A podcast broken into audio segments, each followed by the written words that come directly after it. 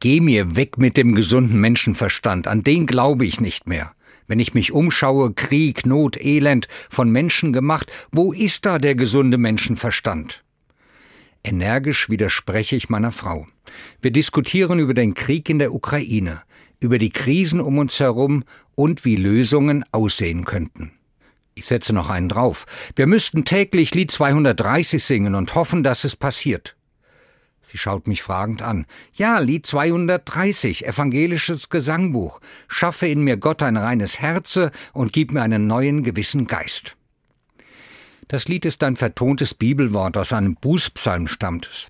Der Beter weiß um Versagen und Schuld, um das Defizit an Liebe, Frieden und Gerechtigkeit in unserem menschlichen Verhalten.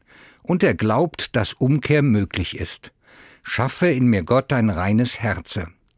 Ich denke, das braucht es. Die Erneuerung von Herz und Geist.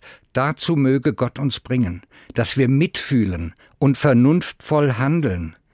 Wenn Gott mich berührt, wenn ich ergriffen bin, kann's geschehen, kann etwas neu werden, dass ich leben will zur Freude Gottes und zum Segen für meine Mitmenschen.